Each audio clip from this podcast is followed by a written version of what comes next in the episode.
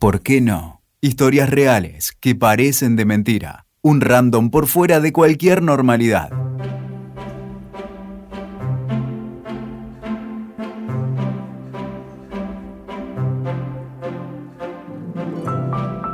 Desde hace semanas siento que muchas de las personas que me rodean se van cayendo. No todas, puntualmente aquellos que tienen más o menos mi edad. El tema de transcurrir una pandemia en tiempos de redes sociales, streaming y medios tradicionales en crisis ha llevado a un nivel de angustia que a muchos les resulta difícil de soportar. Cuando suceden cosas mucho menores que estas, vuelvo a repasar la historia de mis ancestros y la mía. ¿Cómo habrá sido criar hijos en medio de una guerra? ¿Qué se habrá sentido dejar el pueblo que te vio nacer y cruzar el Atlántico para nunca más volver? ¿Y partir al exilio porque a otros se le antojó que tu vida no valía la pena? ¿Cómo sobrevivieron nuestros abuelos y padres a crisis terminales sin que sus hijos terminaran aturdidos? En 2017 tuve el placer de mi vida laboral, entrevistar a Arturo Pérez Reverte. En un momento, al preguntarle por la falta de comprensión de la realidad del ciudadano común, el periodista, famosísimo escritor, me ametralla. Textualmente me dijo, Nuestros abuelos, la generación que precedió a la mía, y todavía parte de la mía, tenía también la certeza de que el mundo es un lugar peligroso, hostil, y donde las cosas son caducas, donde se muere con facilidad, donde el ser humano es un hijo de puta depredador. Pero eso lo hemos olvidado, porque somos tan estúpidos. Educamos a nuestros hijos diciendo, el Titanic es insumergible. El Titanic tiene siempre un iceberg delante, siempre lo hay, pero les hemos hecho creer, a ustedes, que el Titanic nunca se hunde. Estamos creando generaciones ajenas a la realidad, incapaces de comprender. Entonces, cuando viene el golpe, cuando viene la dictadura de Videla, cuando viene la bomba del Montonero, cuando viene la guerra civil española, cuando viene el tsunami, cuando viene la guerra de Alepo, cuando viene el meteorito, la gente dice, no puede ser. Claro que puede ser, idiota. Son las reglas. Solamente que lo habíamos olvidado.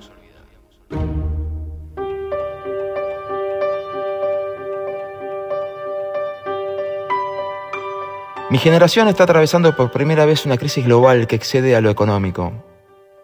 Por primera vez en mi país, los que crecimos con democracia, vemos que la muerte está ahí, que nos puede tocar, o no. Y no jodamos con el 2001, porque los millennials más tempranos teníamos 18 años. Por primera vez tenemos que guardarnos, pero con internet, cable, Netflix, Prime Video, Spotify, agua corriente, gas, energía eléctrica. Abrís una canilla, sale agua. Prendes una hornalla, tenés fuego. Tocas un botón, hay luz. ¿Estás aburrido? Tenés con qué entretenerte. La foto que ilustra este podcast tiene por protagonistas a una madre joven, jovencísima, y a su primer hijo. Es una foto normal de esas que toda familia posee, de a miles para los primeros hijos, de a decenas para los segundos, de milagro para el tercero.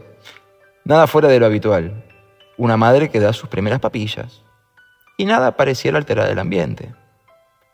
La encontré no hace mucho y me llamó poderosamente la atención el rostro de la joven mujer. Es un gesto como de preocupación, o angustia quizás. Suponía que porque el pibe no quería comer, o porque es demasiado joven para ser madre, y sus amigas supuestamente, seguramente, están de joda. O tal vez está preocupada por otra cosa, se peleó con la pareja, lo que fuera, vaya no saber buscando otras fotos para pasar el rato, en medio de la medida de aislamiento social. Eso que uno hace cuando ya no quedan cosas por ordenar. Con los amigos nos divertimos mandándonos fotos impresentables. Comencé con el pasamanos, como cuando das vuelta a la figus en el recreo para mostrar que está en condiciones. Y se dio vuelta. Y tenía algo escrito atrás. Y ese algo era una fecha. Esa foto tiene poco menos que mi edad, según lo escrito detrás. Fue tomada el 27 de abril de 1982 en Argentina. Los protagonistas somos mi madre y yo. Y esa foto, que refleja un momento absolutamente normal, fue tomada en un contexto totalmente anormal. El país, mi país, Argentina, estaba en guerra. Con el paso de los años, uno se hace adulto y comienza a preguntarse cómo es que nuestros padres o abuelos se tomaron determinadas situaciones que les tocó vivir. O sea, en septiembre de 2001 yo creí que el mundo se acababa, Ver en directo por televisión cómo un avión atraviesa una de las torres gemelas fue demasiado para un early millennial. Por suerte, menos de tres meses después, lo que se derrumbaba era mi país. Digo por suerte de forma sarcástica, ¿no? Porque me hizo olvidar lo de las torres gemelas. Con el derrumbe de mi país, la ilusión de poder repetir a la generación X de créditos hipotecarios y recorrer el mundo también se desvanecía. Para rematarla, mis padres anunciaban su divorcio. Con casi 20 años me pareció una falta de respeto tener que elegir con quién vivir. De hecho, me lo consultaron. En aquel entonces uno era mayor de edad a los 21.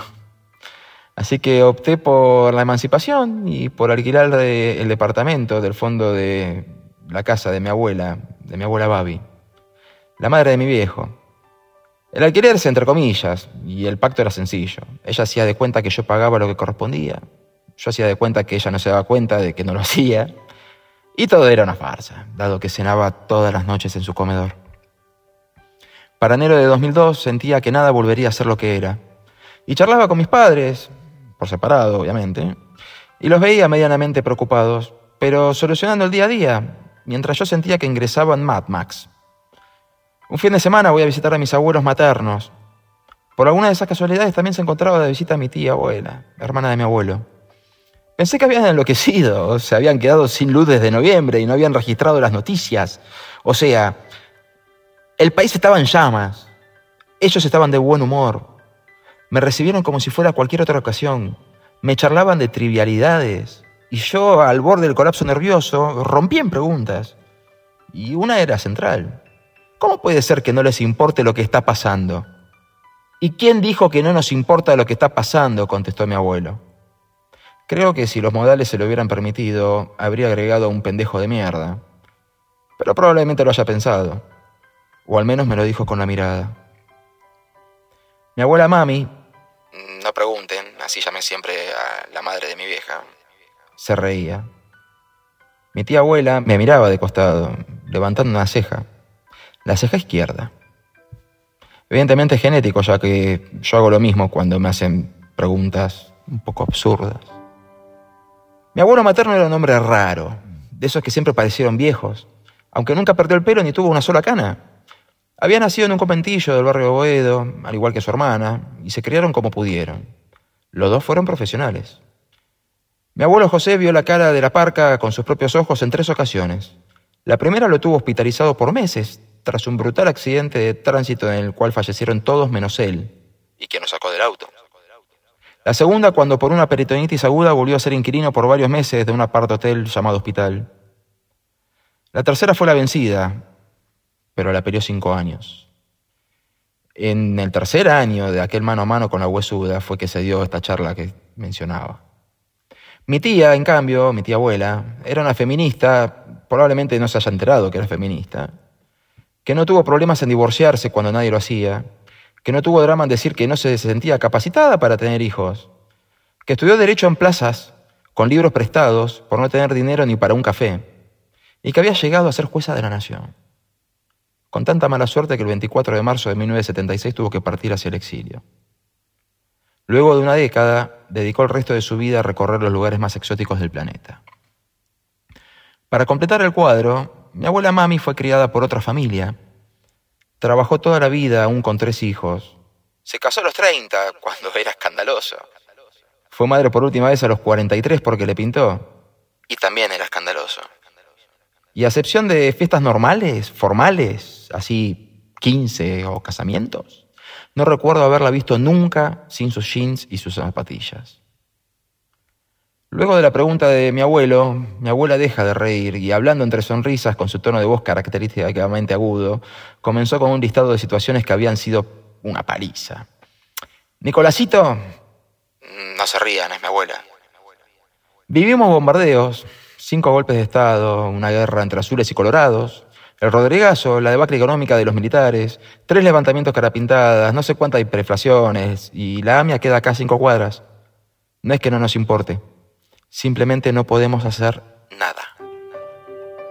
No tengo la grabación de aquel día, pero gracias a Dios mi abuela todavía vive, y tantos años de charlas se hacen que pueda reconstruir una conversación con las palabras que seguramente utilizó. Mi tía abuela, que nunca se caracterizó por darle la razón a su cuñada, Se sumó y me dio a entender que su doctorado en Derecho no era nada al lado de su máster en comenzar de cero. Comenzar de cero con un divorcio, comenzar de cero con una migración forzada, Paraguay, Venezuela, México, Canadá, y con la ropa puesta como todo patrimonio, y comenzar de cero al volver al país.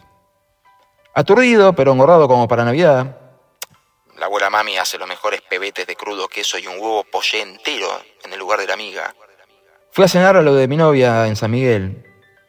Llegué para cuando el noticiero ya había terminado. No supe que podría ser peor. Había un especial de bandana. Al menos me comunicaban que Friends había confirmado que finalizada esa novena temporada realizarían una décima final. La casa de mis abuelos paternos, en cambio, era prácticamente mi verdadera casa, desde siempre. Con padres jóvenes y laburantes, durante años pasé allí todos los días de la semana menos los sábados. De lunes a viernes porque me quedaba cerca del colegio. Domingos por la pasta en familia. Era un caserón enorme, con habitaciones gigantes, que daban todas a un patio central, despensa en el fondo, jardín y pasillo lateral, típico de familia tana que construyó como pudo, que luego se multiplicó y que los hijos que se iban casando tardaban en retirarse. A ver, cada habitación ofició de monoambiente durante algún tiempo. Todos fueron partiendo, menos mis dos abuelos y mi bisabuela Josefa, la mamá de mi abuela. No recuerdo su rostro si no busco una foto, pero llegué a conocerla. Una mañana, ya por mis cuatro, cinco años, le digo que tengo hambre. Va a la despensa un cuartito oscuro y con cortina verde en vez de puerta al fondo de la casa. Saca un frasco, corta un pan al medio y me prepara un sándwich con lo primero que encontró.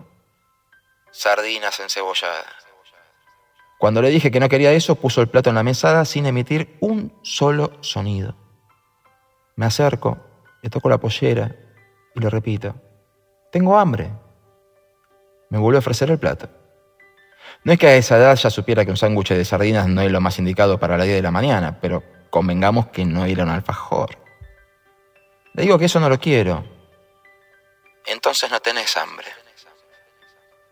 Conclusión, tuve que aguantar el hambre hasta el mediodía. Llegada la hora del almuerzo, mi abuelo se sienta en la cabecera. Mi abuelo todavía trabajaba, pero a veces hacía un hueco en la fábrica para venir a almorzar y luego seguir el día. Mi abuela toma su lugar en un costado y mi abuela sirve eso que se venía oliendo tan rico desde temprano. Obviamente no recuerdo bien qué era, pero seguramente algo guisado.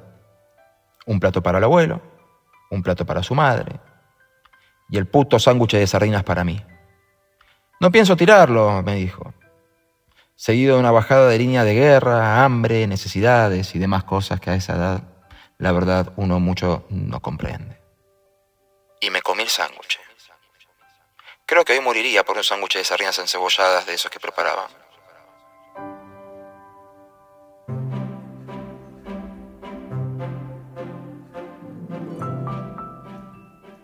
Para el año 2002, yo trabajaba en un juzgado de garantías en Loma de Zamora. Cruzar Puente La Noria desde la capital rumbo a la Roca y Camino Negro durante el periodo diciembre-febrero de ese 2001-2002 fue ser testigo del hundimiento. Había ingresado en octubre de 2001, como ingresan todos al Poder Judicial, como pinche, con su expediente, meritorio. Y la promesa era sencilla, seis meses de meritorio, pasás a planta.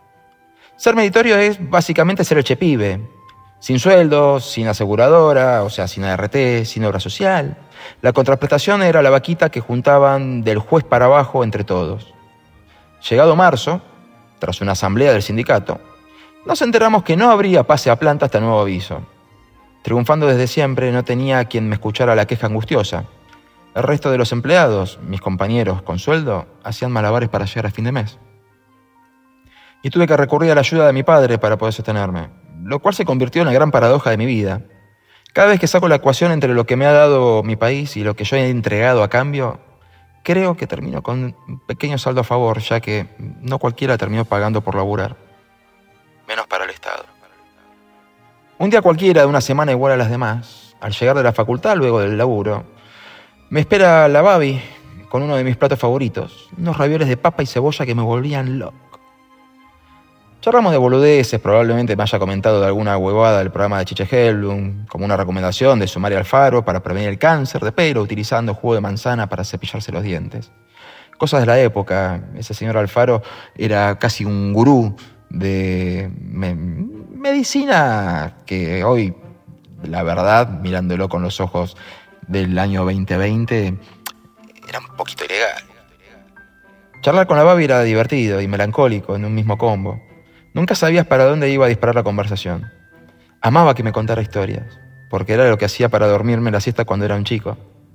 Y allí estaban sus hermanos de Paraná, su mamá, su padre, y las historias de mi abuelo, que nos había dejado en 1994.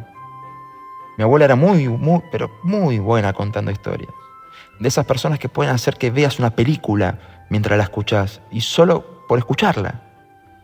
Así aparecía mi abuelo como vendedor ambulante de verduras, o asociándose con unos amigos para ponerse una pequeña fábrica de zapatos, o salvando su vida gracias a que el policía que lo detuvo en inmediaciones de la Plaza de Mayo en septiembre del 55 eran vecinos de la cuadra.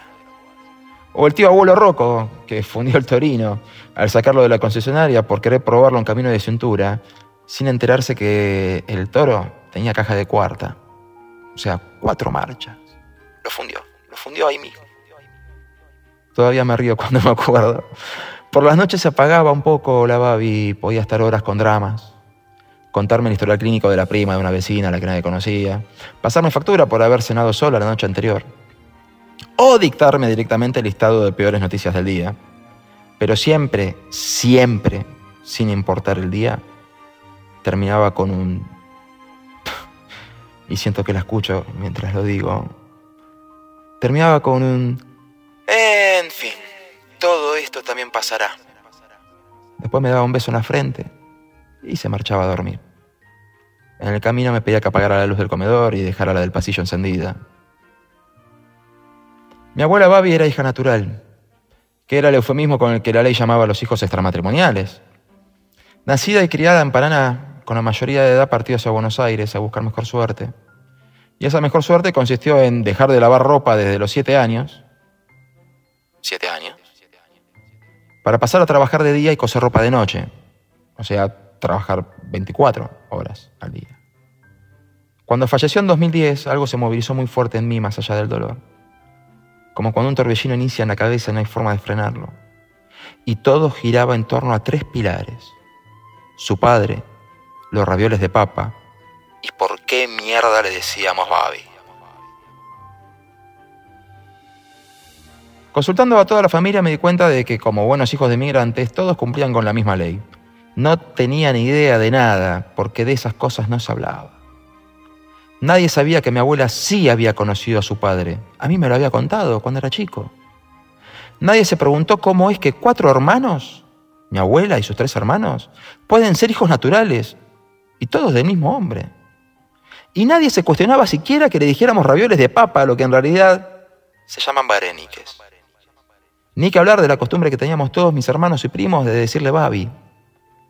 Y así, aunque el resto de la familia prefiera hablar de otras cosas, llegué a la conclusión de que soy 25% judío, de que mi bisabuelo tenía dos familias y de que obviamente la de mi abuela no era la familia que jugaba de titular.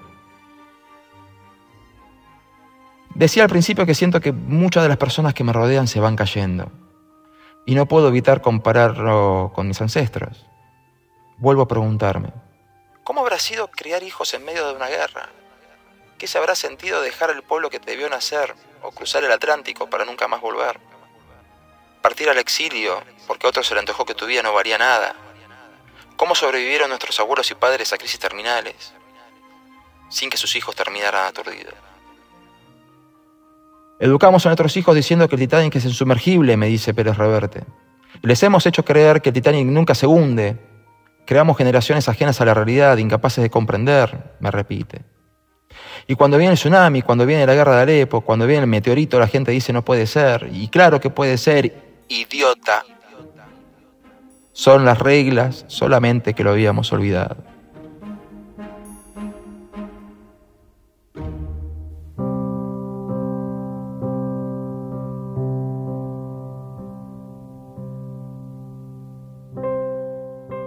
Si por pasar semanas de aislamiento sentimos que el día que nos digan que podemos salir, seremos tribus organizándonos como en The Walking Dead, imaginemos seis años de guerra, comiendo ratas, bebiendo orines, escondiéndose en pozos, rogando que la bomba no caiga en el techo de tu casa, escondidos en bosques. No estoy exagerando. Pasó, pasó verdaderamente y probablemente le haya pasado a alguno de tus ancestros. O imaginemos que te declaren el estado de sitio y no tengas reglas claras para hacer absolutamente nada. Imaginemos la vida de una persona que desde que nació vivió el golpe de Estado de 1930, el del 43, el del 55, el del 62, el del 66 y el de 1976. Que además vivió dos bombardeos a la Plaza de Mayo, una guerra de facciones del ejército midiéndose los miembros con los tanques entre azules y colorados, un cordobazo, un rosariazo, una década de muertos en las calles y gente que desaparece, una guerra contra una potencia bélica, un levantamiento carapintada, dos levantamientos, tres levantamientos, una hiper, dos hiper, tres hiperinflaciones, un rodrigazo, un atentado a la Embajada de Israel, otro a la AMIA, los saqueos del 2001, la devaluación del 2002, la epidemia de la poliomielitis, las epidemias de eruptivas, cuatro clases diferentes de influenza y el maldito HIV. Todo eso lo vivió mi abuela materna, la mami y la mami cumplió 90 años en medio de la pandemia. Nunca le gustó festejar su cumpleaños, así que se salió con la suya. Hablo con ella cada vez que puedo y siempre puedo hablar con ella. Cada vez que puedo me dice que me cuide, que aguantemos para juntarnos, que aguantemos a que todo esto pase. Da por sentado algo obvio que la conecta con mi otra abuela, la Babi, que esto también pasará. Con el tiempo redescubrí que todo esto también pasará es una frase proveniente de Oriente Medio, y como todo lo que viene de allí tiene distintas versiones. Sin embargo, todas terminan en un anillo que en hebreo dice Gamze Ya'abor, y pido disculpas a los amigos de la cole por mi pronunciación si no es la correcta. Pero en castellano, esa frase quiere decir esto también pasará. Es increíble el poder de esa frase porque aplica tanto para lo malo como para lo bueno para las pestes, para las tragedias, para la política, tanto como para las malas rachas y las buenas. Todo tiene la gravedad a quien le toca, pero todo pasará. Incluso cuando ya no pase más, habrá pasado. Al final, mi abuela Babi no me había contado nada. Me lo había contado todo.